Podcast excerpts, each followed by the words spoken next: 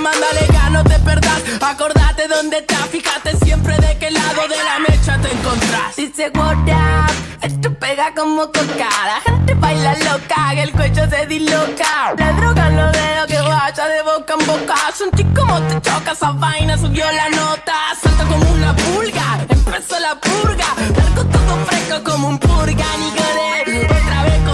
Aquí estamos nuevamente, a ver si lo logramos. Veníamos recomendando mucho, pero muchísimo archivo de la memoria trans que puede verse en Canal Encuentro hoy, sábado 1 de mayo a las 23.30.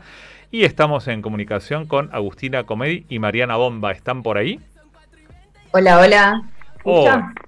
Ah, qué gusto, qué gusto hablar con ustedes. Se ha pro producido El Milagro. Muchísimas gracias por hablar con nosotros.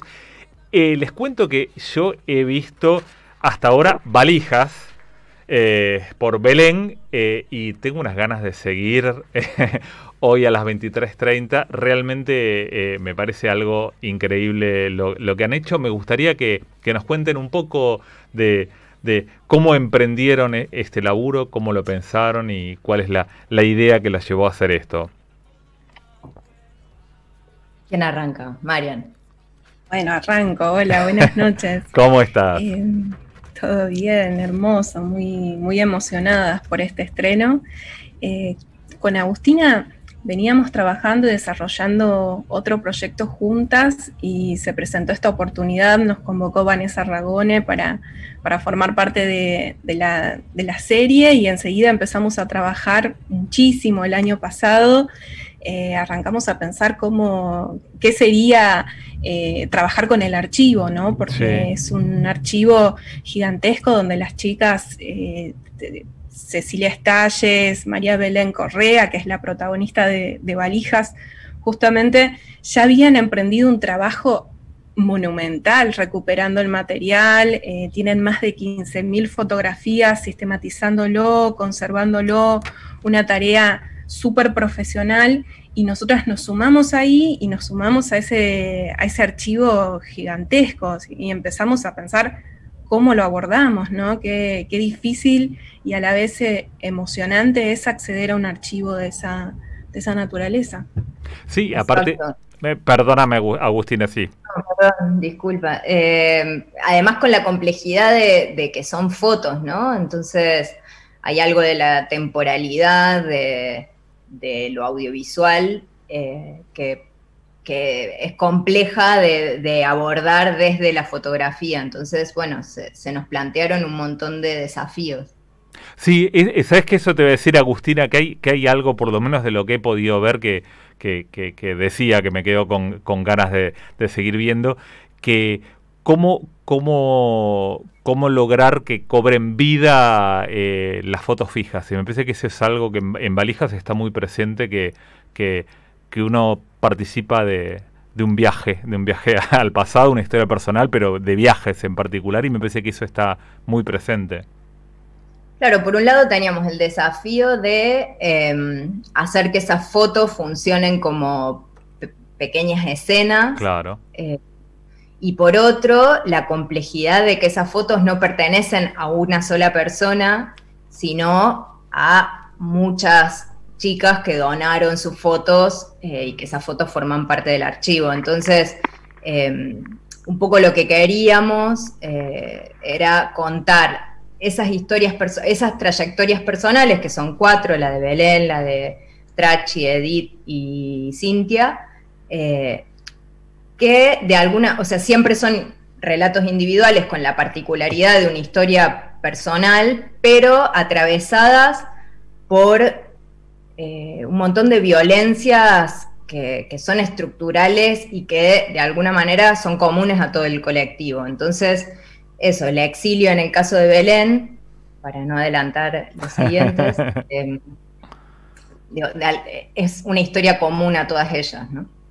Eh, Por eso aparecen fotos de muchas, claro, Claro, claro, claro, claro. Ahí, ahí está también Maya de Bowix, acá co-conductora del programa, que, eh, que hoy estábamos hablando y recomendando mucho archivo de la memoria trans y que tenía ganas de hacerles una pregunta. Hola Agustina, Mariana, ¿cómo están? quería preguntarles qué significa hacer eh, esta serie sobre la memoria trans en un canal del Estado. ¿Qué significado tiene eso? Creo, ahí respondo, creo que lo hemos hablado mucho con, Agustina, lo hemos hablado un montón también con, Vanessa. Para nosotras eh, creemos que tiene una, importancia, pero eh, fundamental en este momento. Tener en pantallas, incluso hemos, hablado mucho sobre las fotografías, que en muchos casos son muy íntimas, ¿no? Y, nos temíamos eh, cosas como censura o, situaciones de ese, de ese estilo, y la verdad es que el canal nos ha acompañado muchísimo en la decisión de esa especie de curaduría que hicimos de las fotografías y en esa elección de las fotografías y las han respetado todas y fue un momento muy hermoso poder este, pensar que podemos ver esos cuerpos, esas fotos, lo podemos ver por la televisión pública. Es Agus.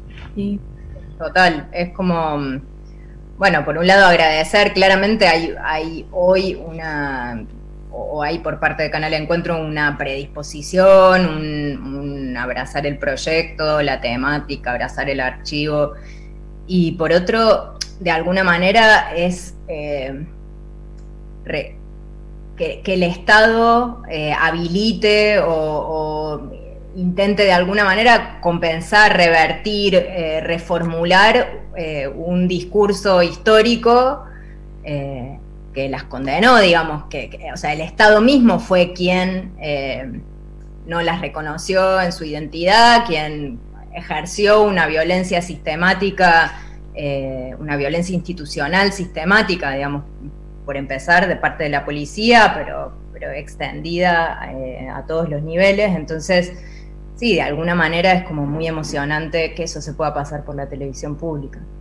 Y pensemos que son chicas eh, que tienen entre 50, 60, 70 años y sus archivos comienzan en los 60, han pasado toda la dictadura, ellas son, sobrevivientes de la dictadura. Y, de, claro.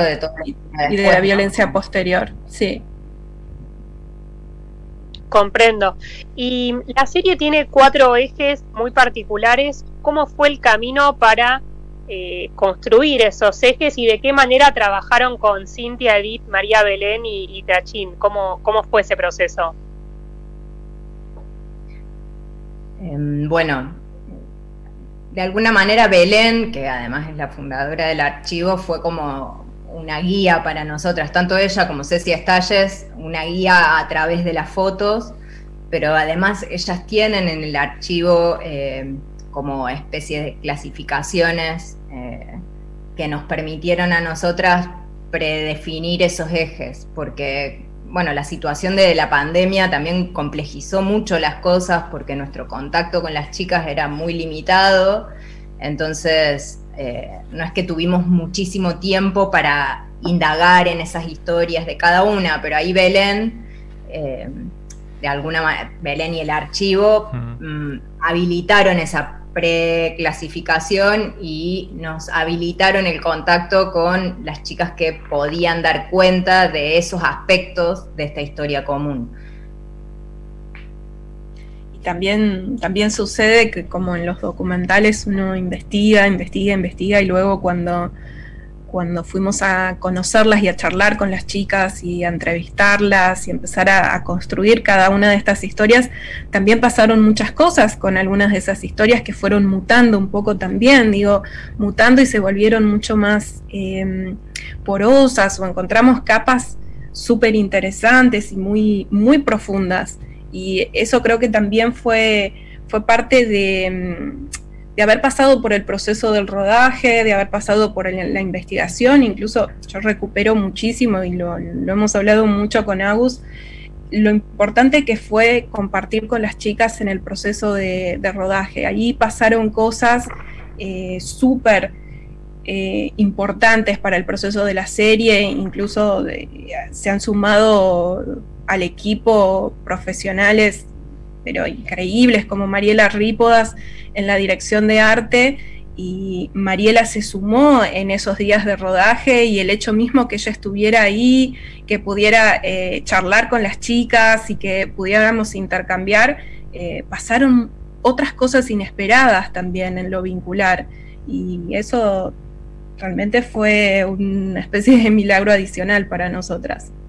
Claro, ahí hay como una, eh, me parece que, en el documental hay que tener la suficiente flexibilidad como una especie de guion previo, que en este caso fue muy habilitado por, por Belén. Y como dice Marian, después llegas al rodaje y a la grabación y pasan otras cosas, entonces hay que tener la capacidad de eh, poner en jaque esas preestructuras, esos guiones y poder reformularlas para, para preservar lo que hay ahí, que siempre es lo más importante, ¿no? Mucho más que eso que uno puede imaginarse antes o como que es un construir con, con ellas y con el equipo y, eso. Hay, hay algo muy impresionante y perdonen si vuelvo sobre algo que, que ya dijeron, pero que en, valijas creo que está bastante explícito, pero ustedes lo, bien, lo, bien lo señalaron recién, y es esto de cuán eh, oculto y escondido, fuera de campo y perseguido, ha estado, ha estado esta memoria, ¿no? La relación con la dictadura y cómo en tiempos de la democracia, porque, porque hay, hay un paralelismo que muchas veces se, se hace con otras cuestiones mucho más opinables, que en este caso creo que aplica perfectamente esta, esta cosa de eh, anular y destruir al otro, de, al punto de impedir incluso que se tenga memoria, con lo cual eh, más allá de que no deja al, que al, al, no tan avisado, al que al que ha decidido mirar para otro lado o, o realmente no tenía información, realmente el nivel de, de, salvajismo de algunas cosas que se cuentan es, es, es increíble, pero por otra parte la, la, potencia política de poder ver esto todo junto, realmente me parece que esa es, es algo en lo cual uno no puede dejar de reflexionar como, como eh, algunos modos de, de, accionar de la dictadura se han mantenido incluso en tiempos democráticos, ¿no? Sí, por eso, bueno, es un poco lo que Chris Marker decía eh, cuando él hablaba de la inmemoria, ¿no? Como esa memoria soterrada, subterránea, que de alguna manera encuentra eh, momentos históricos en los que puede emerger, pero digo, por más que la callemos, ahí está. Y creo que ese es gran trabajo del archivo, ¿no? Y, por otro lado, con, respecto a esto y a la pregunta que anterior, digo, también es reconocer esas violencias, ¿no? De alguna manera lo que exige el archivo y eso que y, lo que acompañamos, o sea, y cómo nosotras intentamos acompañar ese reclamo es eh, una reparación histórica para las mayores, ¿no? Porque porque si bien muchas eh, ya no están, eh, hay unas pocas que quedan vivas y el Estado tiene que asumir su responsabilidad en todo esto y reparar. ¿no? Sí, sin duda, sin duda, sin duda, y más allá de, de, de, de, lo que tenemos que hacer cada uno de nosotros acercándonos a estas historias en las cuales me imagino que con este archivo también un desafío es, eh, a su vez, que que eh, el, el, de la edición, ¿no? E, esta, esta cosa que, creo que Agustina contaba, el, tema de, de, las imágenes y que las imágenes no necesariamente son de, de quien está hablando, pero que dialogan y hacen parte de esta memoria colectiva, pero me imagino que también está todo lo que no puede formar parte de estas pequeñas historias, ¿no? Sí, hay algo, Fernando, muy importante ahí en las fotos y que creo que cambia la mirada, ¿no? Porque la fotografía en sí misma es ese, ese registro tan, eh, tan eh, fijo, estático en cierta forma, pero a la vez en las fotografías del archivo las fotografías dicen muchísimo más, porque las fotos fueron tomadas a las chicas por las chicas mismas, o sea, son ellas mismas quienes se fotografiaron y, esa mirada es la que, la que está ahí, la que, la que podemos realmente transitar esas fotos con, con ese mismo afecto con el que fueron tomadas, ¿no? En ese, en ese registro tan personal, tan íntimo, en esos espacios eh, tan propios. Eh, eso se transmite absolutamente, la verdad que eh, uno, uno se siente un poco atravesado por, por, por algo que es doloroso, pero al mismo tiempo esa cosa tan cariñosa que transmiten las fotos de quienes, que, que, uno piensa que, que, está espiando un poquito estas vidas que, que han debido pasar por, por, por, por tantas situaciones injustas. Agustina, Mariana, la verdad que muchísimas, muchísimas gracias por hablar con nosotros y por hacer este archivo de la memoria trans en la cual eh, uno hemos nombrado a Vanessa Ragone, amiga de la casa, pero el equipo eh, realmente es increíble y creo que, que está mal decirlo así, pero casi que es de visión obligatoria. Recomendamos muchísimo acercarse a Archivo de la Memoria Trans que pueden ver hoy en el canal Encuentro a las 23.30, ¿no? A las 23.30, sí. muchísimas, muchísimas gracias por estos minutitos que, nos han dedicado acá en la autopista del sur. Gracias, Fernando, gracias Maya. Feliz día. Igualmente. Feliz día. beso enorme, beso enorme. Agustina Comedi y Mariana Bomba pasaron por la autopista del sur.